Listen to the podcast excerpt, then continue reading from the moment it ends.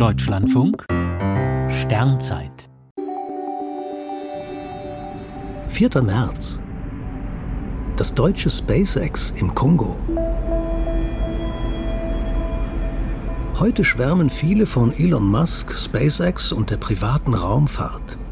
Bereits in den 70er Jahren hatte der deutsche Ingenieur Lutz Kaiser private Raketen bauen wollen, doch seine Aktivitäten wurden politisch ausgebremst.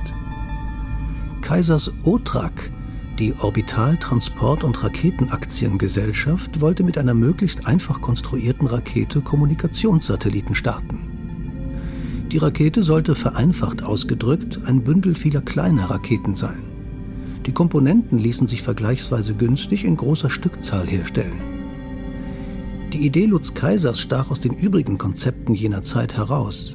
In den USA lief damals die Entwicklung des Space Shuttle, in Europa die der Ariane-Rakete. Ob die privat geplante Rakete tatsächlich die erforderliche Schubkraft entwickelt hätte, ist unter Fachleuten umstritten. Als Testgelände nutzte die OTRAC ein Plateau im Südosten der Demokratischen Republik Kongo. Dort gab es Ende der 70er Jahre drei Teststarts von Teilraketen, die bis zu 10 Kilometer hoch aufstiegen, aber nie die Umlaufbahn erreichten.